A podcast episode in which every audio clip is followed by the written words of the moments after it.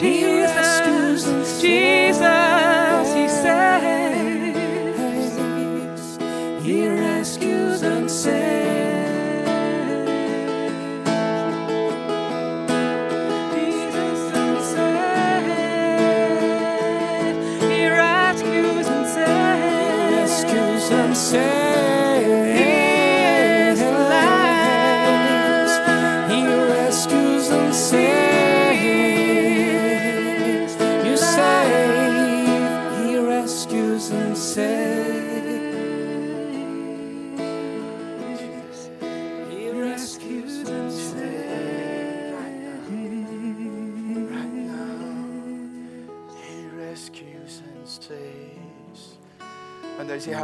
vor dem Herr sind und glauben, dass er heute rettet, dass er heute berührt, dass er heute heilt, dass er heute freisetzt, dass er heute Gutes tut, denn er ist groß.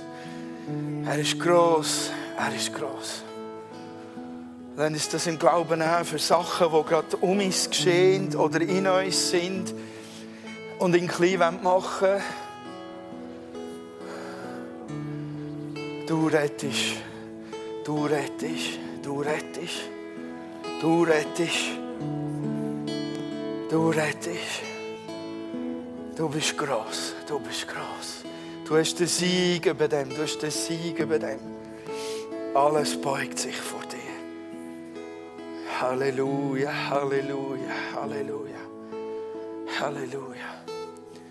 Danke, dürfen wir dich anbeten. Danke, dürfen wir dich erheben. Danke, dürfen wir dir ein Lobpreisopfer bringen, wenn es uns nicht gut geht. Wenn es nicht ums Singen ist, wenn es nicht ums Anbeten ist. Danke, dürfen wir dir Lobpreis opfern. Danke, Herr. Danke, dürfen wir uns freuen im Sieg und in der Freude. Halleluja. Wir erheben dich, Herr. Du sollst thronen über allem. Herr, öffne uns die Augen darüber. Über deine Präsenz, über deine Wahrheit, über deine Gegenwart, über deine Realität, die gilt. Mitten in dieser sichtbaren Welt bist du genauso lebendig, genau unsichtbar. Halleluja. Halleluja. Herr, lagere dich, lagere dich auf uns. Durchdring uns komplett. Heiliger Geist, nimm den Raum ein. Nimm den Raum ein. Forme, forme das in uns, was du willst tun, Herr. Danke. Danke für deine Gegenwart. Halleluja. Geniesse sie. Halleluja.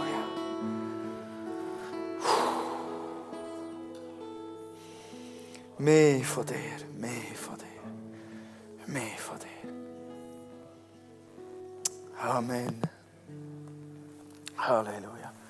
Hey, danke euch Worship-Team, danke, dass ihr uns geholfen habt, einzutauchen.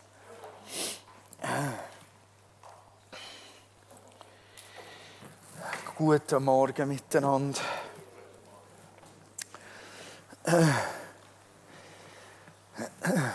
Ich möchte euch auch Mut machen mit einem ganz kurzen Zeugnis noch. Äh, Ganz kurz.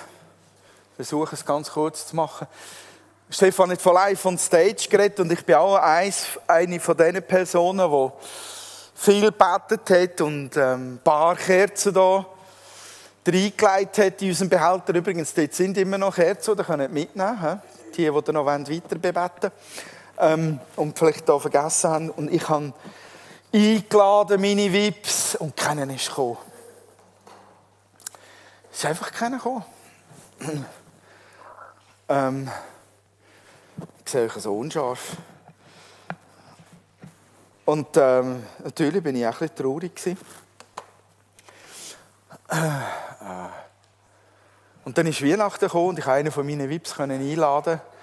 Am 26. zum Mittagessen. Und der ist mit einem Freund gekommen. Und dann irgendwann, ja, weiß auch nicht, so nach einer Stunde hat es angefangen. Du ist das eigentlich so mit dem Glauben? Und dann ist irgendwann zweieinhalb Stunden später gewesen, wir sind immer am Schwätzen gewesen. Und das nach 30 Jahren beten. Wir haben das erste Gespräch, das erste Gespräch mit meinem Weib nach 30 Jahren. Und der Weib hat Gott gehasst. weil er das Gefühl hatte, Gott hat mich ihm weggenommen. Und ganz, das war eine ganz wichtige Person für ihn in seinem Leben. Und äh, als ich gläubig geworden und äh, Berufung habe und weg bin aus der Region, ist das wie ein Raub von Gott für diese Person. Und äh, es war ein starkes Gespräch. Äh, natürlich habe ich nicht alle Antworten gewusst. Und natürlich ähm, ja, es auch Kritik, wie es halt so ist. Oder? Äh, und äh, zwei Wochen später hat die Person angefangen, der Bibel zu lesen. Das ist Hammer. Und gestern haben wir uns wieder getroffen. Stundenlang über Gott geredet. Ich möchte euch Mut machen, es ist alles möglich. Und Gott verliert kein Mensch aus den Augen. Nie. Und vor allem gibt er sie nicht auf. Auch wenn live on stage vielleicht vorbeigegangen ist bei einer Bahn und es frustriert, weil der VIP nicht um ist, soll euch als Ermutigung sein. Ähm, und ich bleibe dort dran. Ich weiß, Gott bleibt dran. Ich habe gestern bei diesem Gespräch wieder gedacht, ich kann es nicht machen. Ich kann es nicht machen. ich habe keine Chance, ich kann es nicht machen. es muss Gott sein, der den Schleier lüpft. Jawohl, er hat mich riesig aufgestellt. Ähm, genau, und jetzt gesalbtes Hochdeutsch. Hoffentlich gesalbte Predigt. Ähm, ist schon eine Weile her, seit ich da beim Thema Kingdom Family war. Ich möchte heute weiterfahren. Den Gedanken des Schatzsuchers.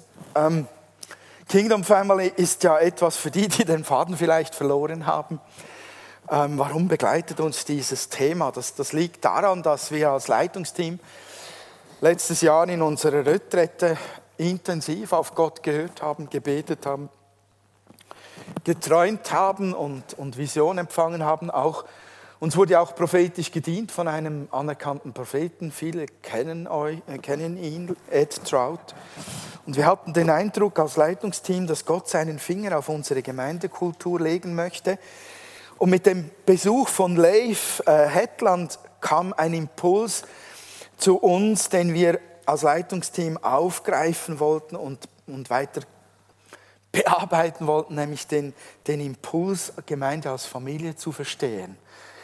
Nicht als ein Unternehmen, nicht als ein Verein, nicht als irgendwas anderes, als das, was sich Gott schon ursprünglich gedacht hat in der Gemeinschaft mit Menschen, nämlich als Familie. Und ähm, eine, eine Kultur der Sicht von der Gemeinde so zu prägen, den Umgang zu prägen. Und das passt auch gut ähm, in den Gedanken, ein Herz für Menschen, ein Herz für Nachfolge zu haben. Und soweit mal den Faden wieder aufgenommen. Ich hoffe, ich habe euch da noch kurz den Link geben können, weshalb wir an diesem Thema immer wieder dran sind. Da war dann Weihnachten dazwischen. Ja, und jetzt starte ich da heute wieder ein Stück weiter auf diesem Weg. Und ich hatte ja das Vorrecht, an der Leiterkonferenz zu sein. Ist das schon eine Woche her? Mehr als eine Woche. Ganz liebe Grüße von, vom äh, Vorstand, Max Lepfer, dem noch Präsidenten. Der wird abgeben, der wird pensioniert. Ähm, und das kommt gut. Wir haben zwei Leute definiert, die wir als berufen äh, sehen, als Leiterkonferenz. Der Vorstand hat uns zwei Personen vorgeschlagen, die das Präsidium übernehmen werden in Präsident und in ähm, Stehv oder wie auch immer, den man sagen möchte. Und der wird, und das Ganze wird dann vorgeschlagen an der Generalversammlung und von, von allen abgesegnet. Ähm, ganz liebe Grüße von dorthin. Wir hatten einen ganz tollen schwedischen Pastor zu Gast an dieser Leiterkonferenz. Joachim Lundqvist, ich glaube, drei Viertel in Schweden heißen Lundqvist. Ähm, und der hat ein Herzensanliegen geteilt. Das ist ein, junger, ein jüngerer dynamischer Pastor. In meinem Alter ist vieles schon jünger als ich. Ähm, der hatte richtig Power auf, auf dem Kessel und der hatte so ein Anliegen, dass die generationenübergreifende Gemeinde zu bauen, das könnte man so umschreiben. Und mich hat es sehr berührt, was er geteilt hat. Da ist mir vieles in mein Herz gefallen und ich habe mir gesagt, Gutes soll man teilen mit anderen. Unbedingt. Und deshalb möchte ich etwas davon teilen, was da auch in mein Herz gefallen ist. Und dazu möchte ich eine Geschichte erzählen, die begann am 25.12.1642. Schon ein paar Jahrhunderte her. In Lincolnshire. Die begann in diesem Haus hier.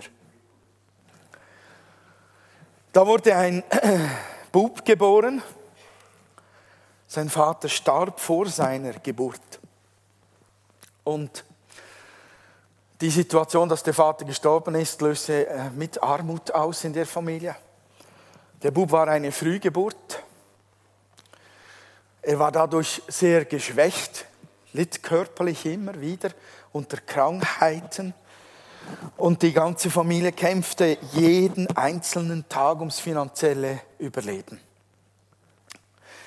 Als der Bub dreijährig war, ähm, kam ein Vikar aus einem Nachbardorf herüber, der war äh, etwas über 60 Jahre alt, der Vikar, der kam zu Besuch. Und ähm, dieser Vikar verliebte sich in die Mutter des Bubs. Ähm, das war damals auch so etwas wie heute noch, da ist man schockiert darüber, dass ein so alter Mann mit so einer jungen oder jüngeren Frau tatsächlich ein Verhältnis anfängt. Und dieser Vikar war so verliebt in die Frau, dass er ihr ein Angebot gemacht hat. Und ich weiß, für uns ist das heute schwer nachzuvollziehen, solche Dinge, aber es herrschten andere Zeiten damals. Es herrschte eine andere Kultur, der Umgang war anders als, als heute. Der Vikar machte der Mutter des Jungen ein Angebot und er sagte ihr, ähm, sie, sie könne zu ihm ziehen, sie könne mit ihm leben er wird für sie sorgen, sie wird niemals wieder Geldsorgen haben. Er möchte sie gerne heiraten, aber er hat eine Bedingung. Der Bub, der darf nicht mit. Okay, habe ich jetzt echt was Witziges gesagt? Glaube ich nicht. Okay, warum auch immer du gelacht hast, schön hast du Freude daran. Ähm, ich mag den Bub nicht, ich will nichts mit ihm zu tun haben. Und das Tragische ist, warum auch immer, wir können über dieser Mutter einfach nicht den Stab brechen. Wir können nicht urteilen über sie. Warum auch immer, sie ging auf dieses Angebot des Vikars ein. Und sie ließ den Bub bei den Großeltern und zog mit ihm zusammen in das andere Nachbardorf, heiratete ihn. Und so wuchs der Bub eigentlich als, als Waisenkind auf. Und wisst ihr, Kinder ähm, merken irgendetwas früher oder später, dass etwas nicht stimmt. Die sehen ja auch, dass andere Kinder Familien haben, Eltern haben, die jünger sind. Und der Bub merkte mit drei Jahren, dass, dass er unerwünscht ist. In seiner Biografie spricht er davon, dass ihm das bewusst wurde schon mit drei Jahren. Unterschätzt die Kinder nicht. Er erfuhr dann auch von seinen Großeltern, wo seine Mutter lebt, in welchem Ort, in welchem Haus. Und in seinen Memoiren schrieb dieser Bub später auf, dass er, als er sieben Jahre alt war, in die Richtung dieses Dorfes lief, wo seine Mutter lebte und auf dem Weg dorthin gab es einen Hügel, der etwas oberhalb von diesem Dorf war und er auf das Dorf blicken konnte von dort her. Und er blieb dort auf diesem Hügel, setzte sich hin und starrte stundenlang auf dieses Haus, wo seine Mutter lebte. Und er hasste seine Mutter. Er hasste diesen Vikar. Sein Herz war so voll Hass dass er stundenlang einfach nur dort saß und diesen Hass genoss. Und er hasste diesen Gott, den dieser Vikar repräsentierte, der ihm seine Mutter weggenommen hat. als er dann in die Schule kam, ähm, war er dann verhaltensauffällig. Er hatte diesen Hass in sich, der ihn dazu brachte, den Unterricht ständig zu stören. Ähm, er lernte nicht, hörte nicht zu, machte seine Hausaufgaben nicht, ähm, war unerträglich für den Lehrer und für die ganze Klasse. Ähm, die Noten waren schlecht und in jedem Zeugnis stand jedes Jahr immer wieder faul, zu nichts zu gebrauchen, voller Zorn, stört die Klasse. Und das hatte natürlich zur Folge, dass das seinen Minderwert, den er empfand über seinem Leben, dass der noch verstärkt wurde durch dieses korrekte Urteil vom Lehrer. War ja nicht falsch. Das ging jahrelang so. Gott sei Dank gibt es da jetzt ein Aber drin in dieser Story. Einmal kam ein Lehrer ins Dorf äh, mit dem Namen John Stokes. Von ihm weiß man nur ganz wenig. Man weiß aber, dass dieser Lehrer John Stokes ein überzeugter Christ war. John Stokes kam in diese Klasse und er hat diesen Buben gesehen und er erkannte etwas in dem Jungen, was kein anderer gesehen hat. Und offenbar hat er eine, eine Sicht aus dem Glauben heraus für dieses Kind, dass da mehr drin ist, als das, was man auf den ersten Blick sieht und spürt und hört. Und der John Stokes hat sich entschieden, alles für diesen Buben zu tun, was er nur tun kann, damit, damit er aus dieser Situation herausgeholt werden könnte. Er glaubte von ganzem Herzen, es gibt da einen göttlichen Samen in dem Buben, der erweckt werden kann. Und er begann für den Buben zu beten und verbrachte die Hälfte seiner Zeit nur um den Jungen zu fördern. Jahrelang gab sich John Stokes dafür hin hatte Gespräche, gab ihm Nachhilfeunterricht. Und der Bub fasste auch Stück für Stück tatsächlich Vertrauen zu John Stokes. Und er begann sich zu verändern. Und zum ersten Mal in seinem Leben merkte dieser Bub, ich kann jemandem vertrauen. Als der Junge dann sich weiterentwickelte, und die offizielle Schulzeit, die reguläre oder obligatorische zu Ende war, auch noch dazu mal, ähm, sprach der, der John Stokes mit der Mutter vom, vom Buben.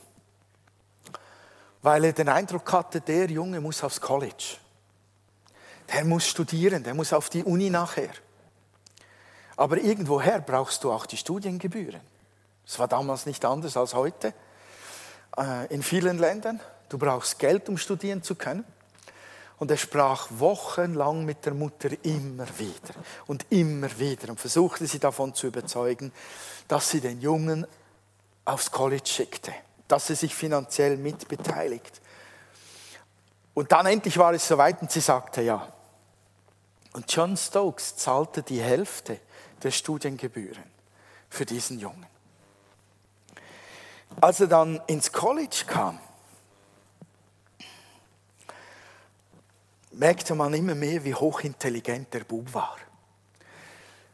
Als er dann nach Cambridge kam, langsam klingelt es bei einigen, Cambridge, traditionell starke Universität, wo nur sehr gescheite Leute sind. Als er dann nach Cambridge kam, blühte der auf. Er hatte schon vorher einige komplexe mathematische Probleme gelöst aber dort ging die Post so richtig ab. Und man entdeckte, der Kerl hat was auf der Pfanne. Unfassbar, was der kann. Er begann in Mathe aufzublühen, in Physik und in Astronomie. und er entdeckte bahnbrechende, komplexe Zusammenhänge, die noch kein Mensch vorher belegen, beweisen konnte. Und er entwickelte neueste Formeln und Gesetze der Physik. Und sein Ruf wurde überall bekannt und er war hoch angesehen. Und der Rest ist Geschichte. Der Name des Bubes war Isaac Newton.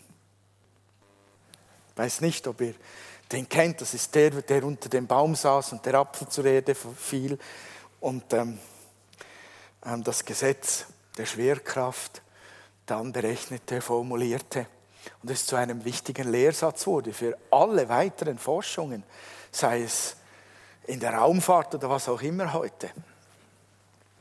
Ein kleiner Junge, ein Waisenkind, faul, wütend, zu nichts zu gebrauchen, bis ein Christ kam, der im Glauben mehr sah, als was die anderen sahen, der einen Schatz Gottes in diesem Buben im Glauben sah, den er heben wollte. Und in der Westminster Abbey, das ist eine der bekanntesten Kirchen in, in England, wo, wo nur die berühmtesten Leute ein Grab finden, dort gibt es ein Grab von Isaac Newton. Und die Grabinschrift, die lautet, hier liegt Sir Isaac Newton, bla bla bla bla bla, ein Mann mit einem Intellekt nahe am Göttlichen. Die Menschheit durfte sich erfreuen, so einen einzigartigen Intellekt unter sich gewusst zu haben. Also so geschwollen wie die Engländer ja reden, kann man es Deutsch gar nicht wiedergeben. Aber das war eine Person und zwei Aussagen. Faul, zu nichts zu gebrauchen und zornig und dann die Aussage, ein Mann mit einem Intellekt nahe am Göttlichen. Was ist da geschehen? Was macht den Unterschied zwischen dem einen und dem anderen? Ein Christ, der im Glauben mit geöffneten Herzensaugen des Glaubens an den göttlichen Samen im Leben eines jeden Menschen glaubte. Im 2. Korinther 4, 18 steht Folgendes. Wir richten unseren Blick nämlich nicht auf das, was wir sehen, sondern auf das, was jetzt noch unsichtbar ist. Denn das Sichtbare ist vergänglich, aber das Unsichtbare ist ewig. Wir richten unsere Augen nicht auf das Sichtbare. Das hat mit Glauben zu tun. Das geht nur aus Glauben heraus. Aus dem Glauben heraus, da gibt es mehr. Da ist mehr, als vor Augen ist. Da steckt mehr in den Menschen. Und diese Geschichte zieht natürlich den Blick auf die Jugend, aber das betrifft alle Menschen. Da gibt es ein Potenzial auch in einer Gemeindefamilie. Da gibt es ein Potenzial in dem, der neben dir heute Morgen sitzt, das nur freigesetzt werden kann durch Glaube und das darauf wartet, dass du die geistliche Sicht über ihn im Glauben erfasst und das Potenzial in ihm herausziehst und den Schatz suchst, der in seinem Herzen ist. Wie, wie kriegen wir nur diesen Schatz gehoben? Wie setzen wir den frei? Und ich könnte jetzt sagen, ja, Schulung und Training und Unterricht und Begleitung und Praktikum und Einsetzung und so weiter, so wie es John Stokes gemacht hat, sich intensiv um diesen Buben gekümmert hat. Aber so funktioniert es letztlich vielleicht in der Arbeitswelt, was es vor allem braucht, zuallererst braucht, ist es wirklich den Glauben daran, dass in jedem Einzelnen mehr ist als das, was vor Augen ist. Wir brauchen Glauben, der mit den Augen Gottes den Nächsten in der Gemeindefamilie, den Nächsten in der Welt sieht. Das ist das wichtigste Element. Wir können top organisiert sein als Gemeinde. Wir können tolle Lichtshow produzieren, wunderbaren Worship. Ähm, perfekte Predigten, wir können top organisierte, was weiß ich, Events durchziehen. Und das alles wird beeindrucken. Aber das, was unsichtbar ist, das kann nur durch Glauben entdeckt, gesehen, gehoben und freigesetzt werden. Gott hat nämlich nicht die Profis berufen, sondern tatsächlich die Schwachen, die Schlechten, das, was vor der Welt töricht, ein Wort für dumm, dämlich, idiotisch wirkt, hat er geholt, sagt die Bibel auch. Könnt ihr euch erinnern? Wir brauchen Glauben in unseren Herzen, den Glauben, das mehr ist in jedem Einzelnen. Und dieser Glaube ist erst recht herausgefordert, wenn wir uns als Gemeindefamilie mal genau anschauen, wer wir sind. Und wenn wir die Geschichten anschauen, die wir miteinander haben. Denn da kommt nicht nur das dazu, was wir vor Augen sehen, was vielleicht nicht unbedingt äußerst attraktiv wirkt. Gut, wir haben einige schöne Menschen unter uns. Es liegt auch im Auge des Betrachters. Aber da gibt es auch welche, wo du sagst, okay. Und manchmal schauen auch viele so, dass man sich fragt, gibt es da in den Menschen einen guten Gedanken? Und dann kommen noch die Geschichten dazu, die wir haben, die Enttäuschungen, die wir miteinander oder voneinander empfangen haben.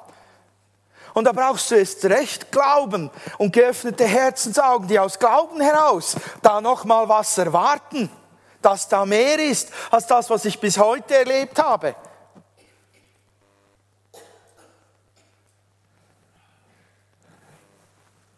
Wir brauchen dieses Vertrauen, das tief im Herzen glaubt, dass das gute Werk, das Gott mit meinem Sitznachbarn angefangen hat, der mich schon so oft enttäuscht hat, dass er dieses gute Werk auch zu Ende bringt. Philipper 1,6. Das könnte auch ein Gebet sein, ein tägliches Gebet für dich als Vater, für deinen Teenager.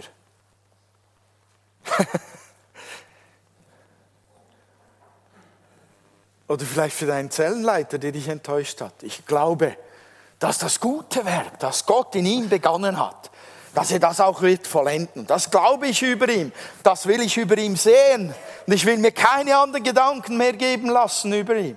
Ich glaube, dass dieses gute Werk, das Gott in Stefan angefangen hat, es vollenden wird. Auch wenn wir letzte Woche aneinander gerasselt sind. Könnte das ein gutes Gebet sein? Braucht ihr einen Kaffee? Seid ihr noch da? Gut. Dieser Glaube, der löst etwas aus. Glaube prägt eine, eine Gemeindefamilie. Glaube prägt eine Richtung. Glaube füllt die Atmosphäre. Wir, wir spüren das, wenn wir noch irgendwo hinkommen, wo du dann dastehst und sagst, ist hier eine Beerdigung? Weil die Atmosphäre voll ist von etwas, das man spüren kann und das auch auf einem kommt und das einem sogar einnehmen kann. Wenn wir im Glauben Lieder singen und anbeten, wenn wir Glaubensgebete beten und aussprechen, beginnt sich die Atmosphäre zu füllen mit Glauben. Und wir dürfen das nicht unterschätzen. Das ist das, was letztlich das Übernatürliche auslöst. Es ist nicht die gute Musik. Es sind nicht die guten Gefühle. Es ist der Glaube, der Ströme vom Himmel freisetzt. Und Glaube in deinen Nächsten zu haben bedeutet, du setzt, du, du bringst die Atmosphäre, ich sage es mal so, ins Schwingen, damit das herausgeschüttelt wird, was in ihm drin ist. Ich habe das erlebt, ich habe ja äh, vor, vor, vor Jahren noch nicht gedacht, dass ich prophetisch reden könnte oder prophetisch überhaupt begabt bin. Und da war ich an einem Ort, wo man einfach erwartet hat, im Glauben erwartet hat, dass hier mehr geschehen kann, als was vor Augen ist. Und ich spürte auf einmal, dass da Worte in mir sind, Eindrücke in mir sind, die ich noch nie hatte und habe gemerkt, dass dieser Ort, der voller Glaube ist, das in mir freisetzt, herauskitzelt. Wenn Glaube den Raum erfüllt, wird absolut Unmögliches möglich. Im Unglauben wird es begraben. Ich möchte euch ein Beispiel dazu geben und behaltet jetzt bitte diesen Gedanken fest, weil dieses Beispiel der Geschichte von Jesus ist voller Wunder und man könnte von den Wundern und Zeichen abgelenkt sein vom Kerngedanken, den ich eigentlich hier herausstellen möchte. In Matthäus 5 und 6 gibt es unglaubliche Gegensätze. Ich erzähle euch einfach, was dort steht. Jesus war dort auf dem Höhepunkt seines Dienstes. Die Menschen hatten praktisch in ganz Israel von ihm gehört und wenn er an irgendeinem Ort unterwegs war, kamen die Leute in Scharen und sie liefen ihm nach und sie brachten die Kranken und, und die Kaputten und sie kamen und wollten ihn sehen.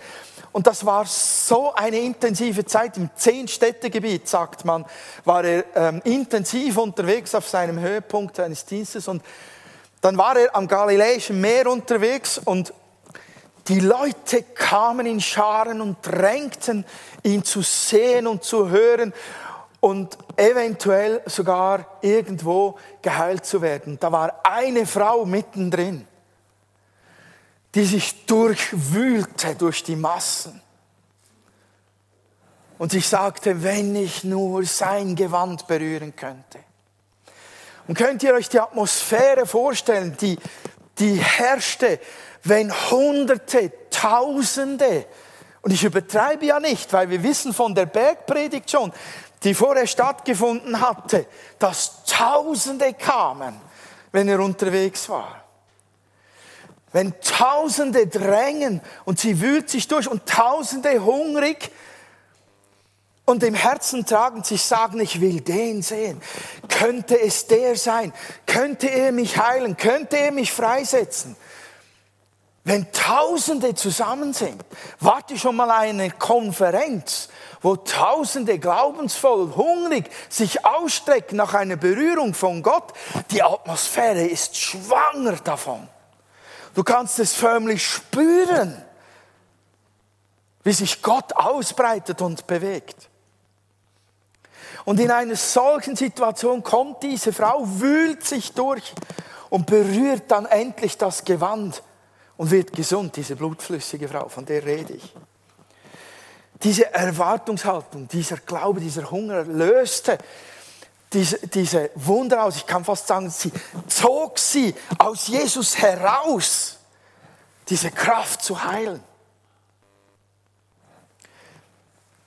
Und da war auch ein Synagogenvorsteher, der Jairus, der auch da war und der sagte, Herr, meine Tochter liegt im Sterben. Könntest du nicht kommen? Hilf. Und Jesus hat sich auf den Weg gemacht dorthin und diese blutflüssige Frau hatte das Gespräch mit ihr. Er suchte sie, sie durfte ja gar nicht dort sein, diese Frau übrigens. Hm? In der Periode im Blutfluss drin darfst du ja nicht so dich unter den Leuten bewegen. Gut, das ist ein Detail. Jesus wird aufgehalten und er wühlt sich auch durch diese Massen, kommt nicht vorwärts, will zu dieser Tochter des Jairus schafft es nicht, sie stirbt. Und man sagt ihm schon, bevor er am Haus ist, bemühe dich nicht mehr, ist vorbei. Und Jesus sagt, dass sie schläft nur. Und man lacht ihn aus. Und er geht zu ihr hinein, er weckt sie. In Kapernaum war das übrigens. Weckt sie auf und dann geht er weiter. Wohin? In seine Heimatstadt. Nazareth. Und dann kommt er dorthin. Und das ist ein totaler Affront, was dort passiert. Gegenüber dem, was er gerade in der Region Kapernaum erlebt hat. Ein totaler Affront. Die Bibel sagt, ähm, von dort zog Jesus weiter und ging in seine Heimatstadt. Seine Jünger begleiteten ihn. Am Sabbat lehrte er in der Synagoge vor vielen Zuhörern. Erstaunt fragten sie, woher hat der Mann das alles? Was ist das für eine Weisheit, die ihm da gegeben ist? Und wie kommt es, dass solche Wunder durch ihn geschehen? Ist mal eine Frage. Aber dann geht es weiter. Ist er denn nicht der Zimmermann, der Sohn der Maria, der Bruder von Jakobus, Joses, Judas und Simon? Leben nicht auch seine Schwestern hier unter uns? Das ist bereits eine Kritik darin. Wer ist das schon? So kam es, dass Jesus bei ihnen auf Ablehnung stieß. Da sagte Jesus zu ihnen, ein Prophet gilt nirgends so wenig wie in seiner Heimatstadt, bei seinen Verwandten, in seiner eigenen Familie. Das begann mit einem Nachfragen. Das ist ein kritisches Nachfragen. Sonst würde das nicht geschehen, was dann geschrieben steht. Also wir haben eine komplett andere Atmosphäre. Dort haben wir den Hunger, den, den, den, die Sehnsucht danach, dass Gott das tut, die Erwartung danach. Da kommt der, der schon dort und dort und dort geheilt hat, der schon dort und dort und dort von Dämonen befreit hat. Da kommt der, der lehrt mit Vollmacht, mit Worten, die mir Leben geben. Da kommt der, der der Messias sein könnte. Da kommen wir in eine Atmosphäre, die sagt, wer ist das schon? Das ist doch der Sohn von, das ist doch der Bruder von, das ist doch seine Schwester. Wer ist das schon? Und bam, die Atmosphäre wird verändert. Und das kommt dabei heraus. Er konnte auch keine Wunder tun. Nur einigen Kranken konnte er Hände auflegen und heilte sie. Das sind keine Wunder, per Definition. Man könnte sagen, das ist normal, dass geheilt wird, so wie es hier steht. Und er wunderte sich über den Unglauben der Leute. Das ist das, was Jesus gedacht hat. Er wunderte sich. Warum wunderte er sich? Weil er vorher auch gerade in Kapernaum war ein Kind auferweckt hat. So viele gesund wurden. Wenn eine Atmosphäre geprägt wird von Unglaube, kann Gott keine Wunder tun. Wenn unser Herz geprägt ist von Glaube, können wir Schätze heben, können wir Menschen freisetzen, aber wir keinen Glauben haben in das, was Gott in jedem von uns gelegt hat, werden diese Schätze vergammeln. Vergammeln, verrotten. Wir können sie nicht sehen, nicht entdecken, nicht freisetzen. Eine Atmosphäre vom Glauben oder eine Atmosphäre der Kritik und vom Unglauben Ehrlich, was wünschen wir uns als Gemeindefamilie? Was wünschst du dir? Ich möchte, dass man an mich glaubt. Und nicht menschlich, sondern dass man mit Glauben von Gott mich sieht und mir Raum schenkt. Dem, was Gott in mich hineingelegt hat, Raum schenkt und erwartet, dass da etwas kommt wenn man mir Raum schenkt, das vom Himmel her kommt. Ich wünsche mir, dass, dass, dass unsere Gemeindefamilie geprägt ist von, von einer Sicht von Glauben übereinander, damit das freigesetzt ist, was Gott in den Nächsten gelegt hat, damit die Atmosphäre glaubensschwanger ist und Gott sich bewegen kann unter uns, und wir entdecken können, was da im Nächsten liegt. Das bezieht sich eben nicht nur auf Wunder und Zeichen, sondern auch auf das, was an Schätzen in jedem Einzelnen vielleicht noch unentdeckt ist. Auch an mathematischen, physischen, Physikschätzen, aber natürlich auch an Salbung, an Geistesgaben, an Erwählung und es wird nur freigesetzt, wenn wir mit Glaubensaugen Entdecker des Schatzes Gottes im Nächsten sein wollen. Das wäre schon meine Predigt. Meine Frau hat mir gesagt, ja, jetzt muss ich aber noch Schluss haben. Du. Ja, und jetzt, was mache ich damit? Der Joachim Lundquist hat eben das von Philipp 1,6 gesagt, er betet. Er betet jeden Tag, er betet jeden Tag und sagt, Herr, lass mich mit mit, mit Glaubensaugen den Nächsten sehen. Öffne mir meine Herzensaugen über den Schatz in meinem Nächsten. Hilf mir, dass ich mit allem, was geschieht, dass ich nicht überwältigt werde von den Enttäuschungen und von den Frustrationen, die ich mit Menschen auf meinem Weg einfach erlebe. Hilf mir, dass mich nicht das dominiert und überwältigt, was mir heute schon angetan worden ist. Hilf mir, Herr, dass ich mit Herzensaugen des Glaubens sehen kann. Das ist sein Gebet. Ich finde, es ist, ist ein begeisterndes Gebet. Ich finde, es ist ein gutes Gebet. Und ich glaube, dort beginnt jede unserer Reisen immer wieder. Herr, hilf mir mit deinem Heiligen Geist. Hilf mir. Hilf mir, die Jugend von heute so zu sehen. Und die Jungen müssen beginnen zu beten. Hilf mir, die Alten von heute so zu sehen. Und die Mittelalterlichen, die es irgendwie geschafft haben, die brauchen vielleicht auch dieses Gebet. Und sagen, hilf mir, Herr, im Glauben noch mehr zu erwarten, als was ich bis heute erreicht und gesehen habe. Ich wünsche uns dabei von Herzen Gottes Segen. Amen. Ich möchte für uns als Gemeindefamilie kurz beten.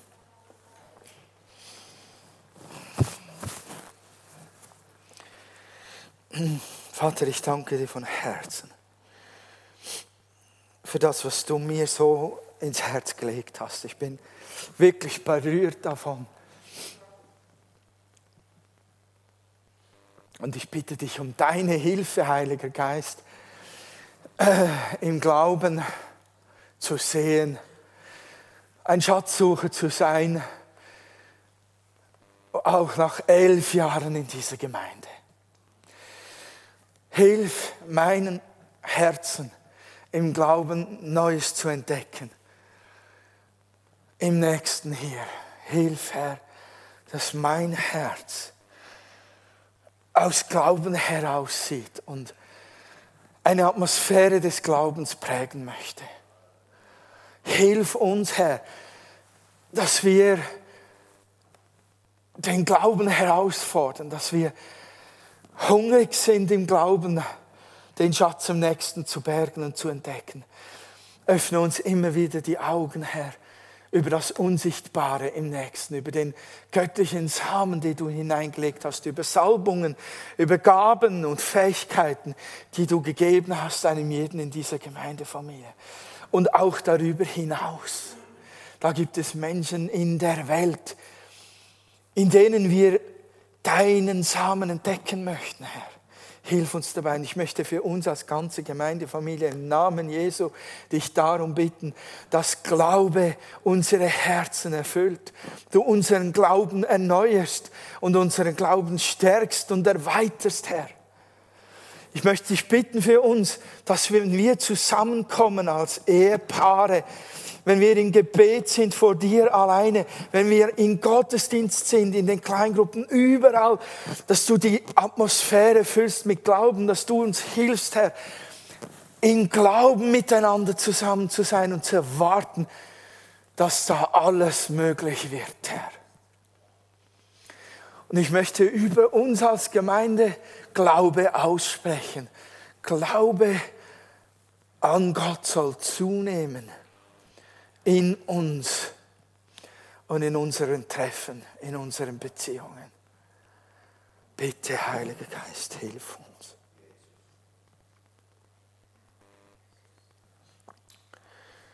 Und ich möchte dich bitten, dass du das Wunder tust, das, wo unser Glaube verschüttet worden ist und Wunden da sind über unseren Glauben und Enttäuschung und alles Mögliche, Herr.